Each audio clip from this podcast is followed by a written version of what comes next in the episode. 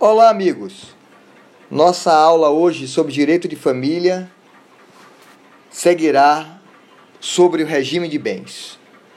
Pelo Código Civil Brasileiro, vocês poderão acompanhar essas previsões que se iniciam no artigo 1639 e terminam no artigo 1688.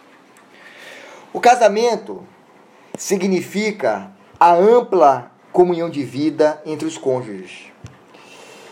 Mas, além do afeto, do amor, desta comunhão de vida plena que o Código Civil tanto se refere, o casamento impõe também um regime patrimonial. Daí a existência dos chamados regimes de bens, que pela nova legislação brasileira, previu quatro distintos regimes. Quais são eles? O regime legal, aquele que, no silêncio ou não escolha de qualquer outro, prevalecerá, que é o regime da comunhão parcial de bens. O antigo regime que prevaleceu como legal até 1977, o regime da comunhão total de bens, o regime da separação de bens e um regime novo, o regime da participação final nos aquestos. Gostaria que antes de adentrarmos especificamente nestes quatro distintos regimes de bens, nós falássemos um pouco, mais um pouco, sobre o pacto antinupcial, que, como vimos anteriormente, mas devemos relembrar, ele deve ser apresentado no momento que antecede o casamento, no momento habilitatório do casamento. Portanto, vocês já viram que os cônjuges, antes do casamento, têm o direito de estipular o que lhe aprover quanto aos seus bens. É a previsão do artigo 1639. Muito bem. Este pacto antinupcial somente pode ser realizado mediante escritura pública. E, como acabamos de falar, caso não exerçam os cônjuges o direito de escolha, a lei já determina no artigo 1640, parágrafo único, que prevalecerá o regime da comunhão parcial de bens. Minha gente, pode-se dizer que o pacto antinupcial possui até uma natureza jurídica contratual, na medida em que é celebra, celebrado entre os nubentes, porque feitos, fei, realizado numa fase que antecede o casamento, para dispor sobre o regime patrimonial que vigorará durante toda a existência do casamento. Certo? Observem, já que nós estamos falando de pacto antinupcial, que a eficácia deste pacto sujeita-se ao casamento ato como uma verdadeira condição suspensiva. Esta é a previsão do artigo 1653. É nulo o pacto antinupcial se não for feito por escritura pública e ineficaz se não lhe seguir o casamento. Portanto, o legislador claramente indica que não produz efeito jurídico a escolha do regime de bens antes de celebrado o casamento. Mas devemos lembrar que também a eficácia das demais cláusulas do pacto antinupcial ficam suspensas, de modo que uma doação feita, por exemplo, também só será eficaz se as partes vierem a se casar. Ok? Portanto, o casamento, o casamento, ele traz a eficácia ao pacto antinupcial. No pacto antinupcial, celebrado por menor em idade núbio, já vimos aqueles indivíduos é, que a lei determina como relativamente incapazes, porque possuem entre 16 e 18 anos de idade. Este, este pacto realizado por esses indivíduos deverá ser transcrita a autorização dos seus genitores nas famílias biparentais ou de apenas um deles quando for família monoparental, para que se case. A eficácia deste contrato depende, portanto, da aprovação dos pais ou dos representantes legais, conforme previsão do artigo 1654 do Código Civil Brasileiro.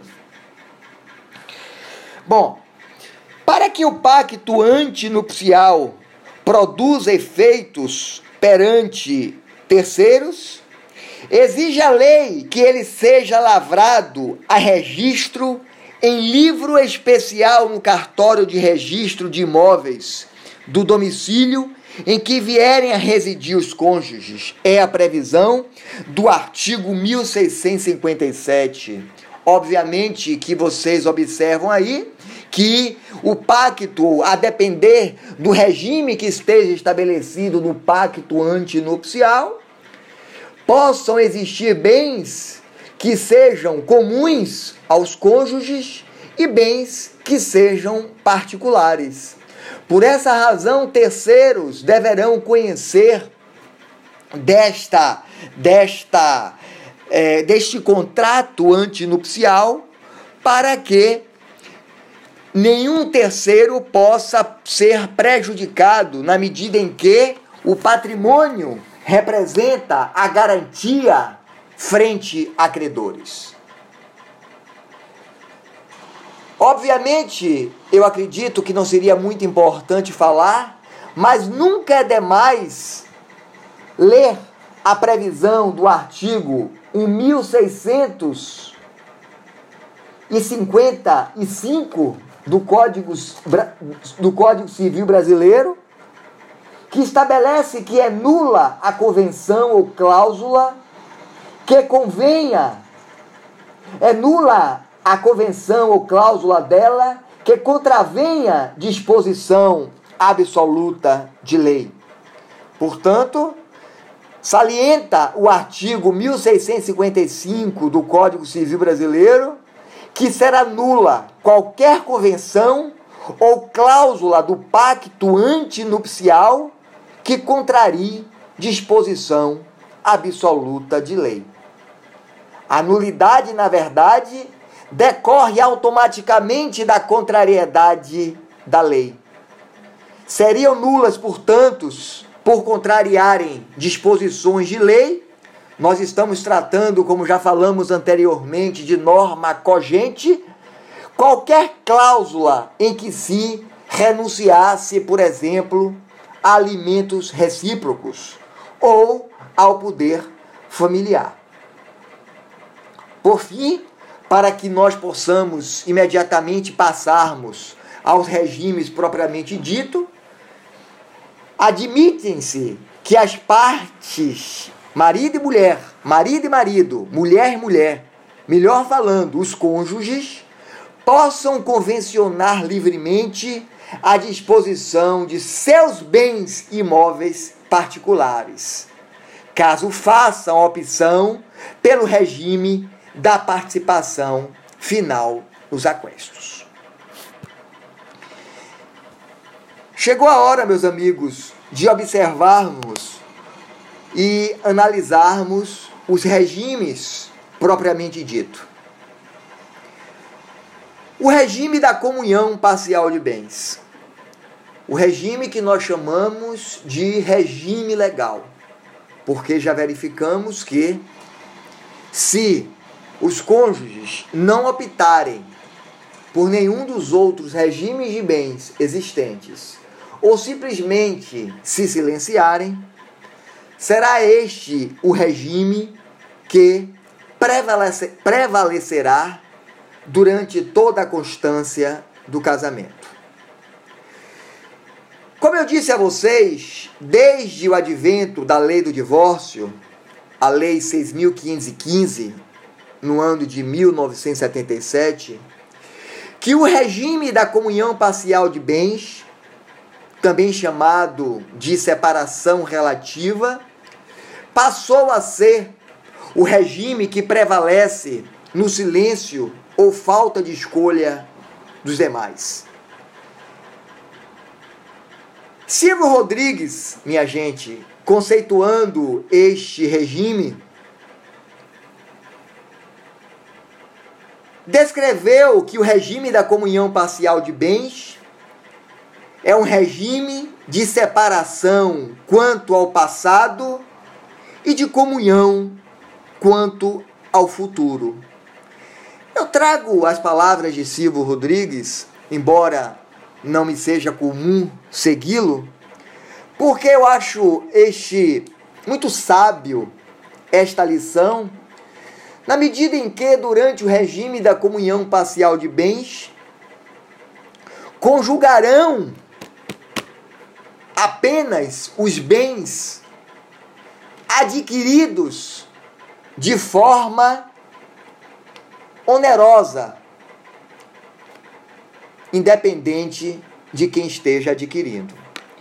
Então, é, durante a constância, melhor dizendo, pelo regime da comunhão parcial de bens, o patrimônio de cada cônjuge anterior ao casamento aqueles que eles já possuíam antes de se casar, permanecerá exclusivo.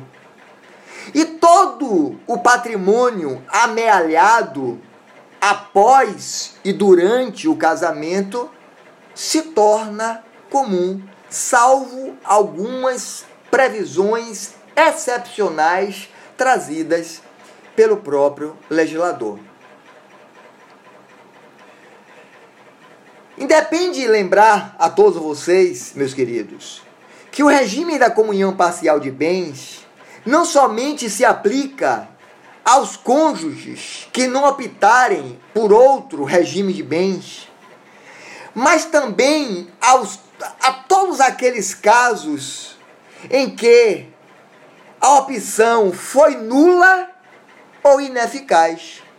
Portanto, se A e B cônjuges optarem pelo regime da comunhão total de bens e este pacto for declarado nulo ou ineficaz por qualquer razão, me dá um exemplo, inobservância da, da escritura pública, da realização por escritura pública, prevalecerá o regime da comunhão parcial de bens. É esta a previsão do artigo 1640 do Código Civil Brasileiro. Não havendo convenção ou sendo ela nula ou ineficaz, vigorará quanto aos bens entre os cônjuges o regime da comunhão parcial. Parágrafo único. Poderão os nubentes, no processo de habilitação, optar por qualquer dos regimes que este código regula. Quanto à forma, reduzir-se-á a termo opção pela comunhão parcial, fazendo-se o pacto antinupcial por escritura pública nos demais de escolha. Portanto, quando os cônjuges optarem pelo regime da comunhão parcial de bens, não se faz necessário realização de qualquer pacto antinupcial. Minha gente, já que nós falamos que durante o casamento todos os bens adquiridos de forma onerosa se compartilham, quais seriam então os bens excluídos da comunhão por este regime? Dispõe o Código Civil, é, no seu artigo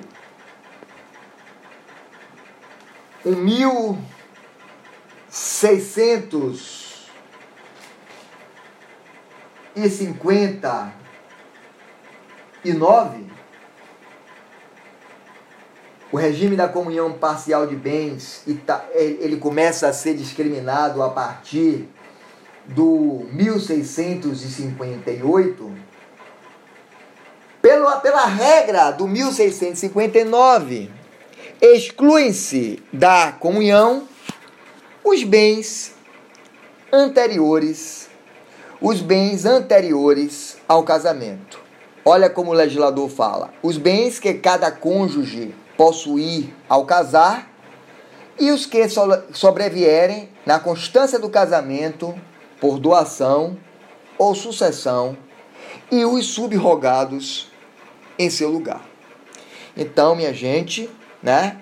Observem vocês que aqui o legislador está dizendo que eu já havia dito que os bens, aqueles bens que existiam antes do casamento, que nós chamamos de bens particulares, eles já estão excluídos da comunhão e os que lhe sobrevierem na constância do casamento, por doação ou sucessão, e os subrogados em seu lugar. O que quer dizer o legislador, né, com esta com esta retórica? Então, se A e B casados, mas apenas A receber uma doação, este bem doado ao cônjuge nunca se comunicará com o seu cônjuge. Da mesma forma que não se comunicará com, com o cônjuge os bens que cada um herdar, né? Os bens adquiridos por herança ou doação também permanecem como bens particulares e, portanto, aqueles que não se comunicam. comunicam. O que quer dizer os subrogados em seu lugar? Subrogação, isto, isto é muito importante para vocês saberem. Se qualquer dos cônjuges possuir um bem que seja particular e durante o casamento ele vender este bem, aquele novo que está sendo adquirido em substituição ao vendido é um bem subrogado. E, como bem subrogado, obviamente que ele não se comunica.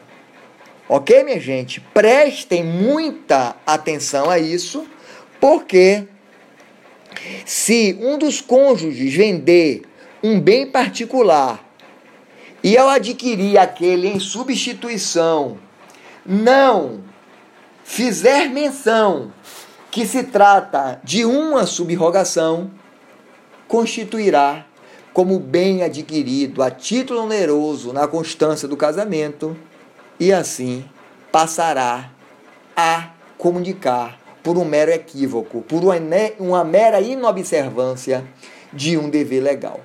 Certo?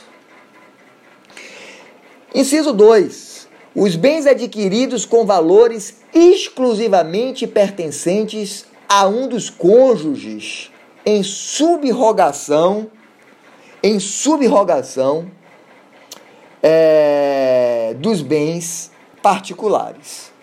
Então, é, todos os bens que A ou B adquirirem com valores exclusivamente pertencentes a um dos cônjuges ou em subrogação dos bens particulares, também não se comunicam.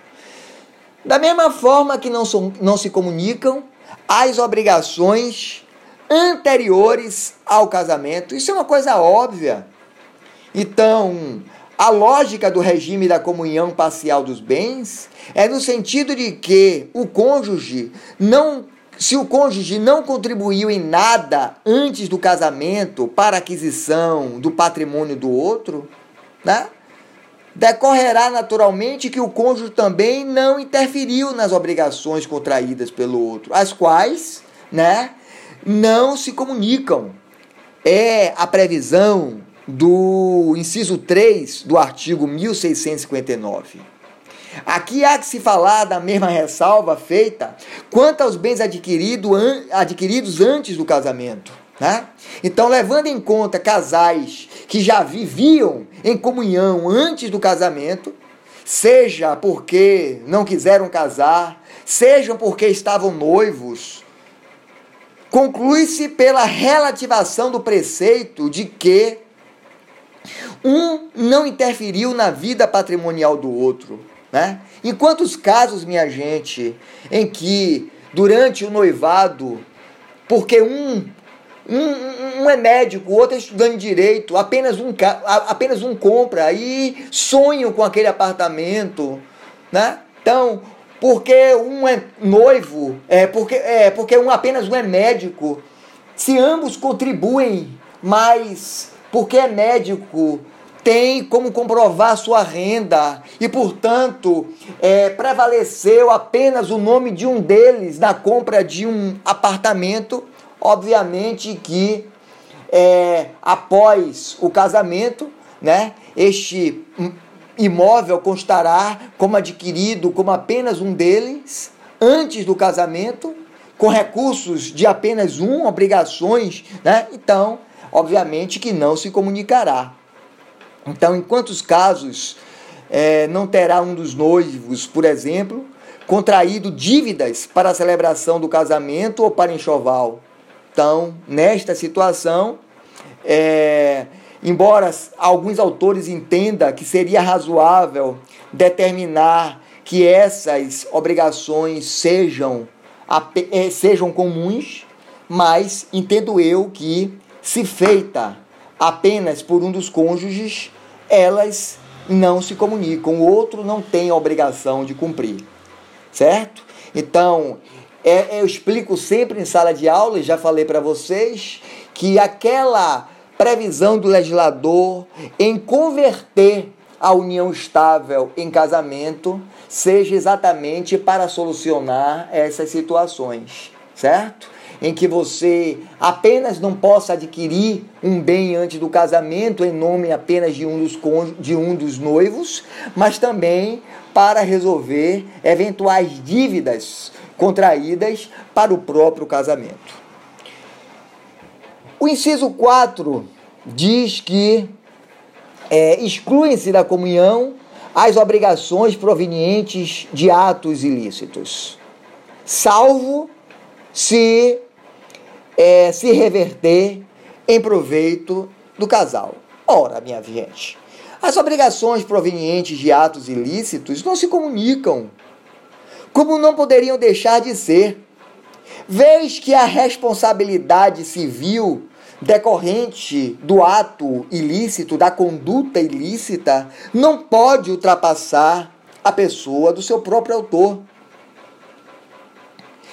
Então, eu dou a, a, a, o exemplo né, em que João, casado com Patrícia, bateu no carro de Caio.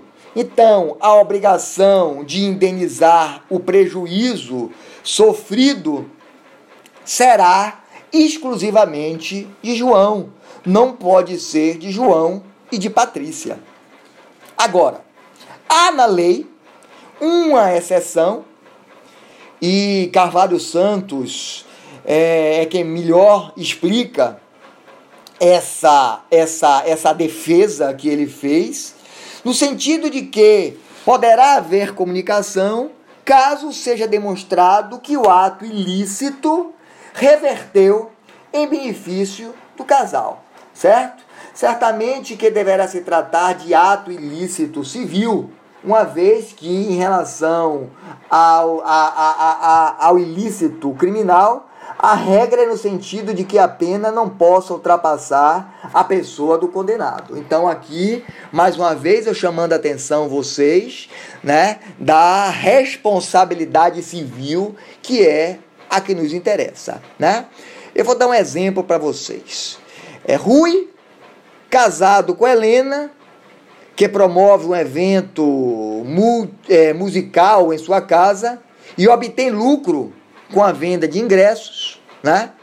Então, é, se a festa é promovida na casa de ambos e em benefício de ambos, da própria família, né? E suponhamos que é, o barulho produzido na festa, por alguma razão, cause dano ao vizinho. O vizinho ganha ação. Facilmente se verifica que a conduta ilícita, ainda que a festa tenha sido dada por Rui, acabou revertendo em benefício de toda a família. Então, é, se o lucro da venda dos ingressos integrou o patrimônio do casal, obviamente que neste caso a obrigação de casar também será devida pelo próprio casal. O legislador ainda se preocupou em excluir da comunhão os bens de uso pessoal. É o que ele fala aqui. É os bens de uso pessoal, os livros instrumentos de profissão. A dificuldade aqui, minha gente, obviamente, seria, seria determinar o que sejam bens de uso pessoal, né? Falam-se, fala-se, o Código Civil falava em roupas, joias, livros, instrumentos de profissão, retratos de família, né? Mas quando nós falamos em bens móveis, é muito difícil você determinar o que são bens de uso pessoal, né? Sabe-se que existem roupas e, sobretudo, joias que têm valor superior até carros, né? Então, joias de família se você prova que é uma joia de família, mas quem é que declara imposto de renda joia de família? Então nós estamos diante de uma situação que é bastante difícil de se operar na prática. Livros e instrumentos de profissão. A lei determina a incomunicabilidade dos livros e instrumentos de profissão, por considerar tais bens pessoal. De fato, não há que se negar que esses livros, esses instrumentos de profissão, como é que eu poderia, se eu sou casado com a dentista, né, arguir que os materiais, as ferramentas, as ferragens odontológicas, os equipamentos odontológicos me pertencem porque eu comprei. Gente, livros adquiridos por um dos cônjuges instrumentos de profissão para o desempenho de suas próprias atividades profissionais interessam primordialmente ao cônjuge possuidor e não ao outro cônjuge.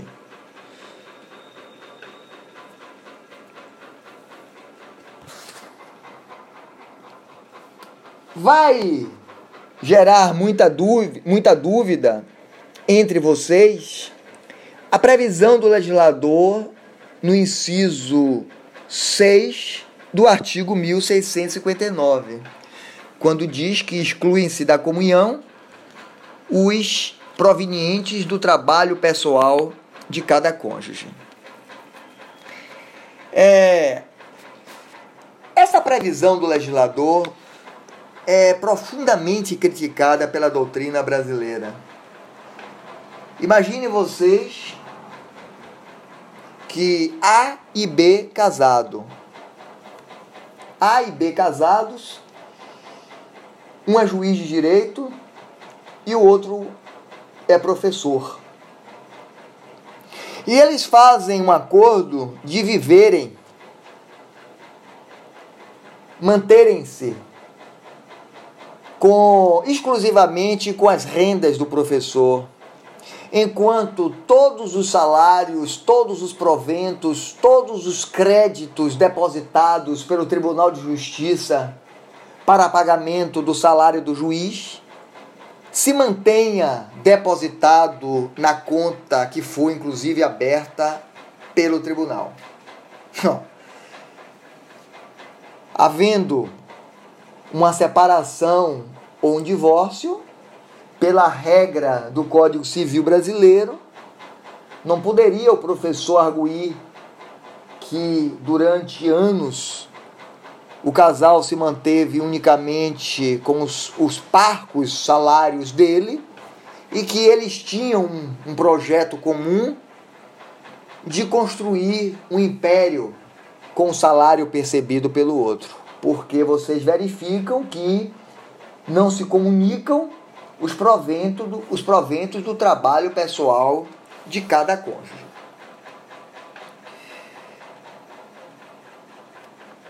Isso é um absurdo.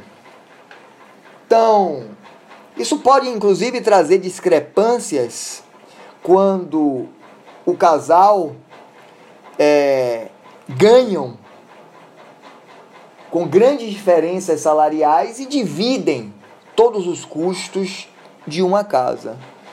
Então, tudo aquilo é, que é recebido por um e guardado em aplicação financeira, se o marido recebe 20, por 20 mil por ano e compra um carro para o casal com seu salário, o carro será patrimônio comum, enquanto aquele que ganha 30 mil, 60 mil e deposita em poupança ou aplica financeiramente, esse patrimônio se mantém particular dela. Então, é uma previsão que não traz muita, muita é, justiça, mas é a, é a legislação que assim prevê, e mais uma vez nós estamos partindo né, para a questão da prova. Né? Então, se você provar é, que aquela, aquela dívida, desculpe, aquele patrimônio, aquela, aquele depósito, aquela quantia que está sendo guardada, ainda que na conta individual de um, se você provar que é de dois, você consegue ameação desta, destes depósitos, coisas que não é muito fácil se provar no direito, certo? É... Estão excluídos da, do regime as pensões, meio-soldos, montepios e outras rendas semelhantes. Então, aqui, pela regra do inciso 7 do artigo 1659, é, estão o legislador é, perdeu, bem que poderia ter se desapegado desse vocabulário estranho que ele fala aqui ao nosso dia e ter disciplinado hipóteses apenas bastante atuais, como as indenizações trabalhistas, FGTS, as quantias que têm sido discutidas pela doutrina e pela jurisprudência. Então, vou, embora não estejam aqui previstas, vocês já estão vendo que é, indenizações trabalhistas, então rescisões trabalhistas, FD, FGTS, não se comunica. Isso, isso é muito cobrado em prova de OAB, certo? Frise-se, frise-se, portanto, que a, a orientação seguida pelo Superior Tribunal de Justiça seja no sentido da comunicabilidade do FGTS e da rescisão trabalhista, enquanto o legislador estabelece que não seria, estaria excluído da comunhão. Então, eu chamo muita atenção para vocês, porque o legislador aqui ficou preocupado com pensão, meio soldo, certo? Meio soldo, montempio, referem-se a determinados tipos de pensão que eram pagas por militares, minha gente, certo? Na década de 60 e que foram, já foram substituídas por outras modalidades, certo? Então, é muito importante que vocês observem é, esta, esta, esta previsão do inciso 7 e observem que o STJ tem se posicionado sobre a comunicabilidade, a posição, a possibilidade da comunicação de, é, de recursos provenientes de rescisão trabalhista e FGTS.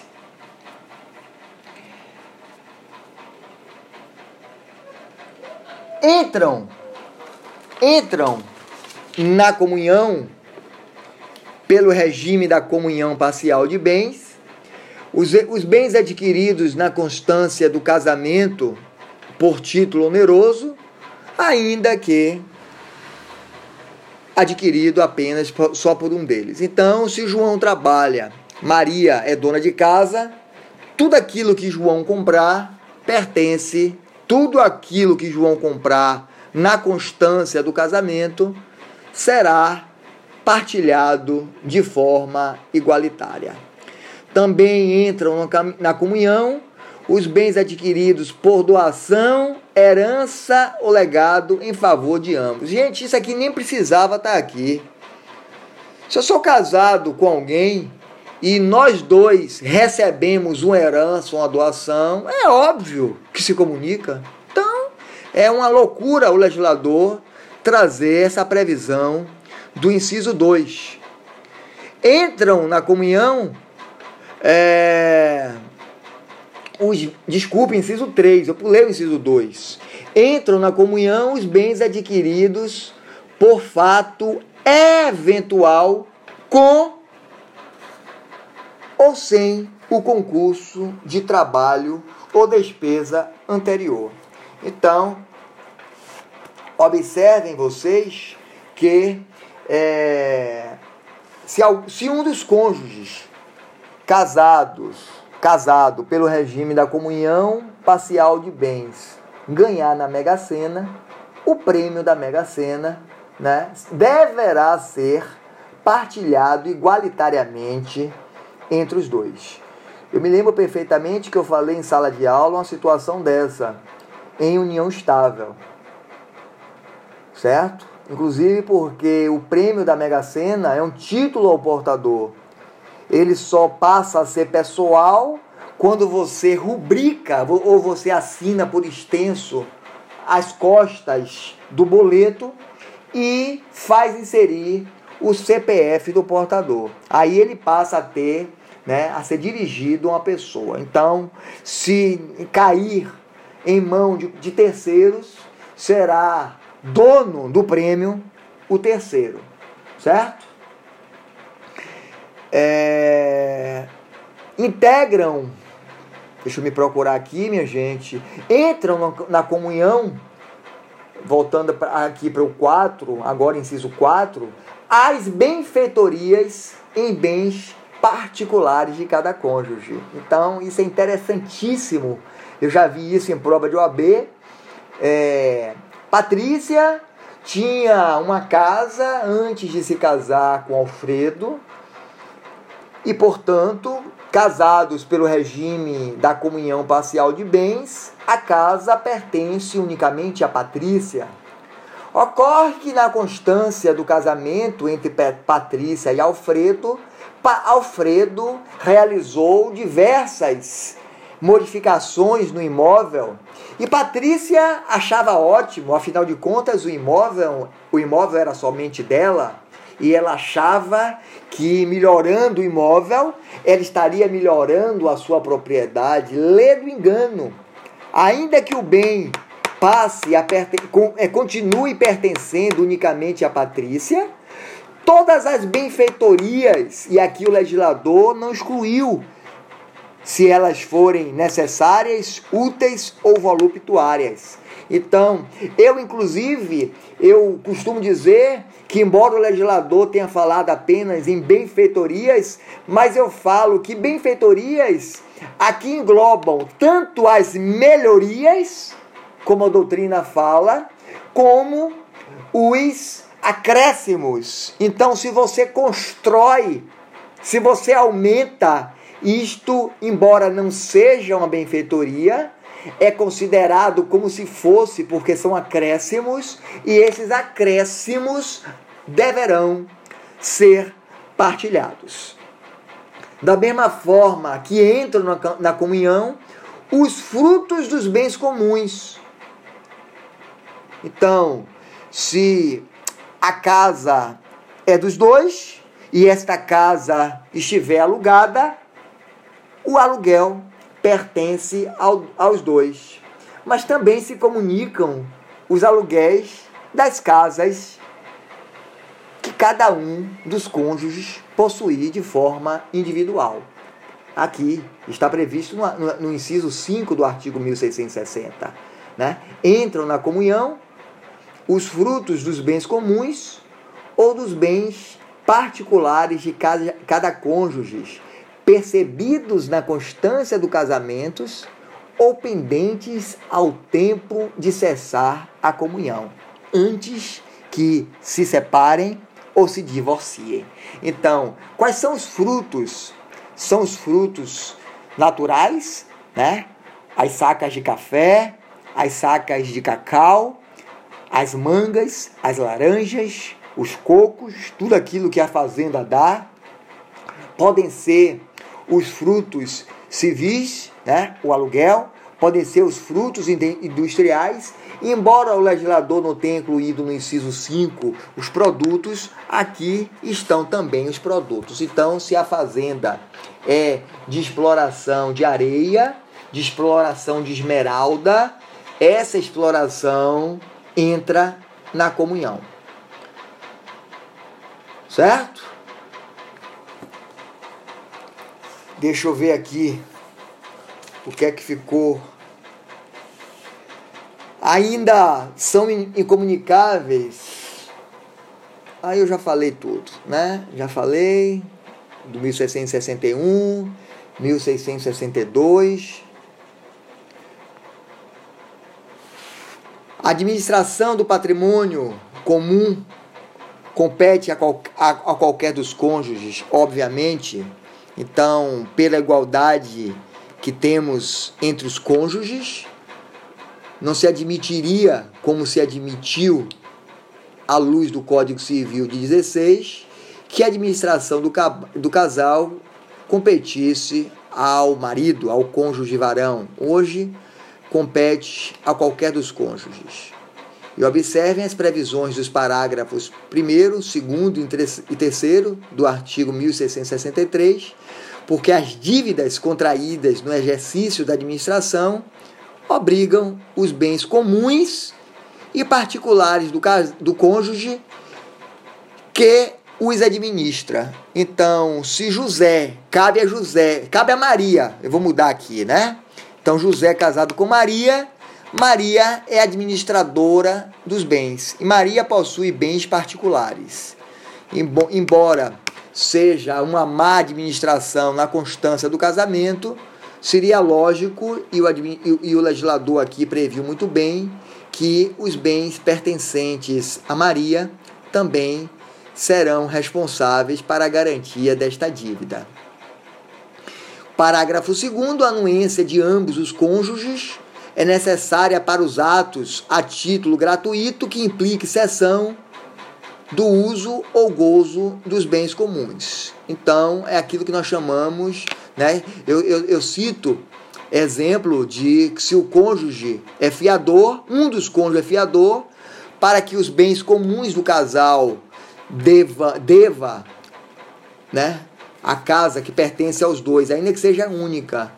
Vocês sabem que essa casa é penhorável e a garantia só será da totalidade da casa se for dada por um dos cônjuges com a anuência do outro, ou por ambos os cônjuges, certo?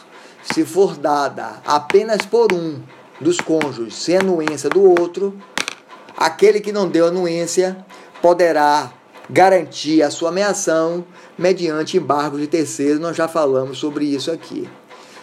O parágrafo terceiro fala em malversação dos bens, né? Descuidar dos bens, administrar mal os bens.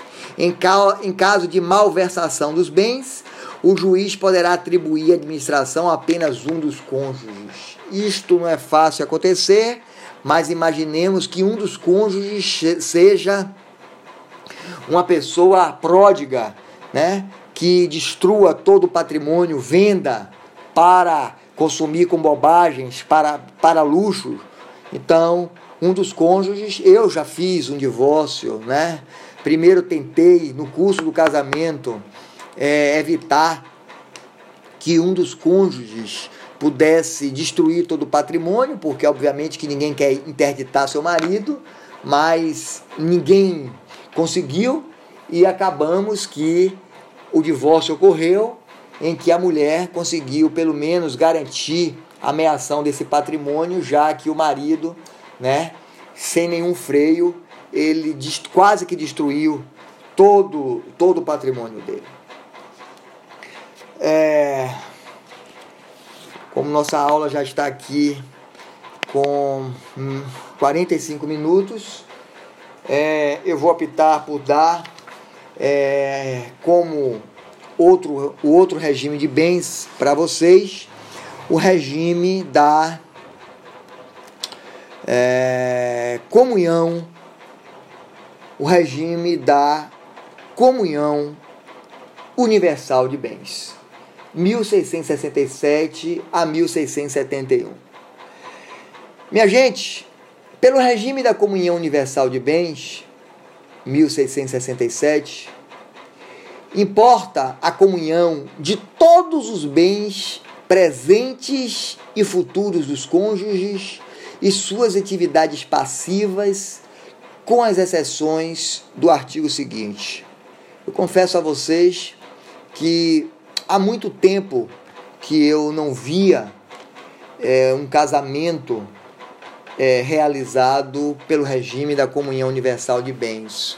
Mas eu estou fazendo um divórcio no estado de Sergipe em que os cônjuges casaram optando pelo regime da comunhão universal de bens. Fizeram isso porque, é, como um era funcionário público, possuía renda de fácil comprovação Resolveu este unicamente financiar o imóvel que tinha é, parcela substancial tanto na reforma como para a, o mobiliário do, da casa, né, feito pela esposa.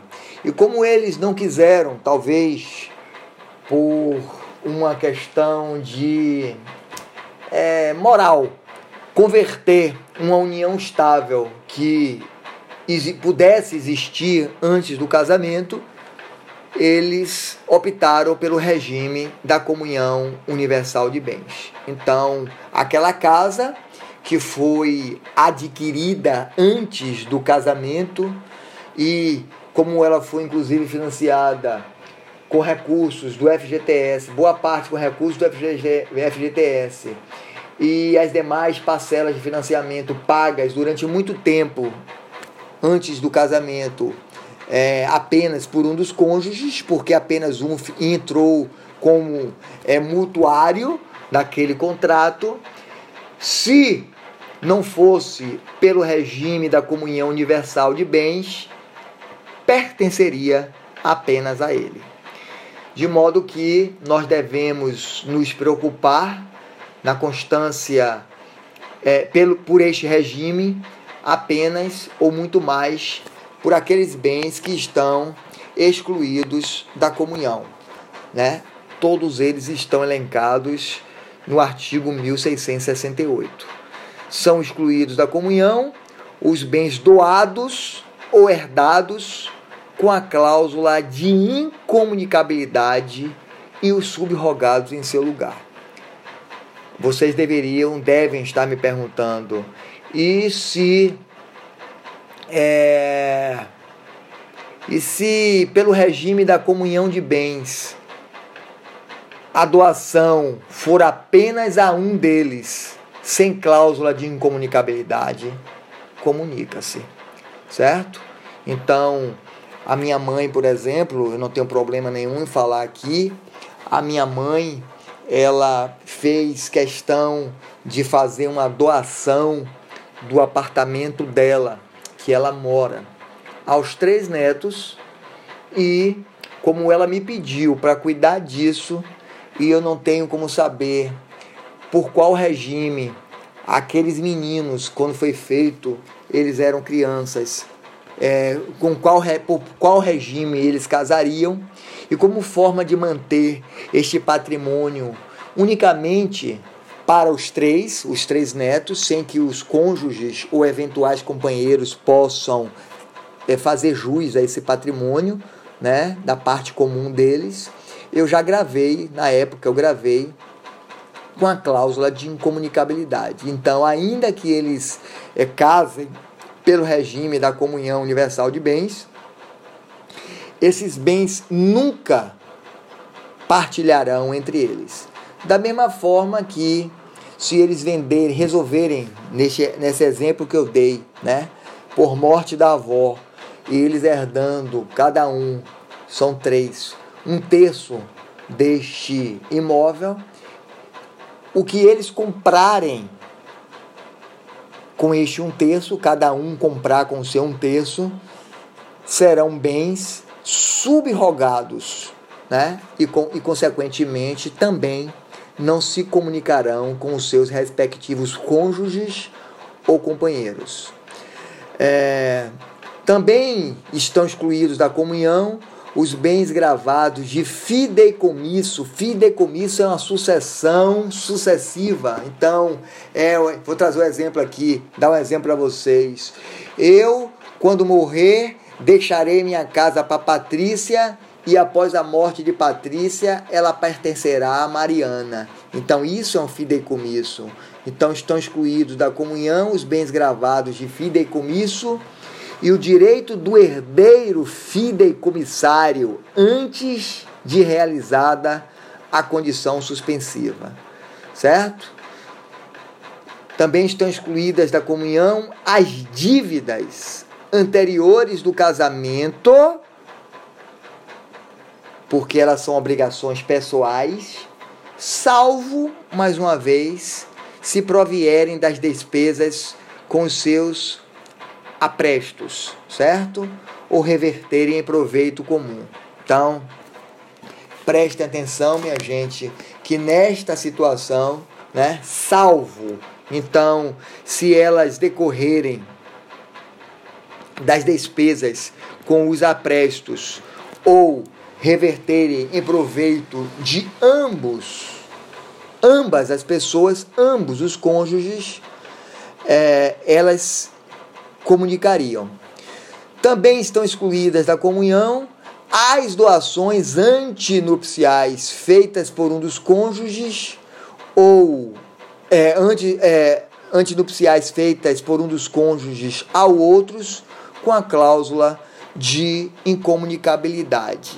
Gente, hoje quase que já não existe doação antinupcial, certo? eram, eram, eram mais ou menos os dotes. Então, se você fazia uma doação antinupcial é, com cláusula de incomunicabilidade, né, isso aí estaria excluído da comunhão. Até porque, observem vocês que é, se não fosse essa previsão do, é, essa, essa a intenção do legislador, como alguns autores acham, é, ela ele estaria repetindo o inciso 1, né? Os bens doados ou herdados com a cláusula de incomunicabilidade e os subrogados em seu lugar. Então, as doações antinupciais feitas por um dos cônjuges ao outro com a cláusula de incomunicabilidade. Então, aqui seria a doação antinupcial, o dote, né, em que um faz ao outro com a cláusula de incomunicabilidade. Então eu te dou para casar. Agora, se também, se não tiver, ainda que dada por um dos cônjuges ao outro, eu te dou para você casar. Você está comprando a pessoa. É exatamente isso que o legislador está falando aqui. E não for com cláusula de incomunicabilidade, obviamente que comunica. Certo? E também estão excluídos da comunhão o legislador aqui se referiu aos, é, aos bens é, de uso pessoal, os livros, os proventos é, de trabalho pessoal de cada cônjuge, de cada cônjuge e as pensões e meios soldos. Então, é, bens de uso pessoal, proventos e pensões estão excluídos da comunhão.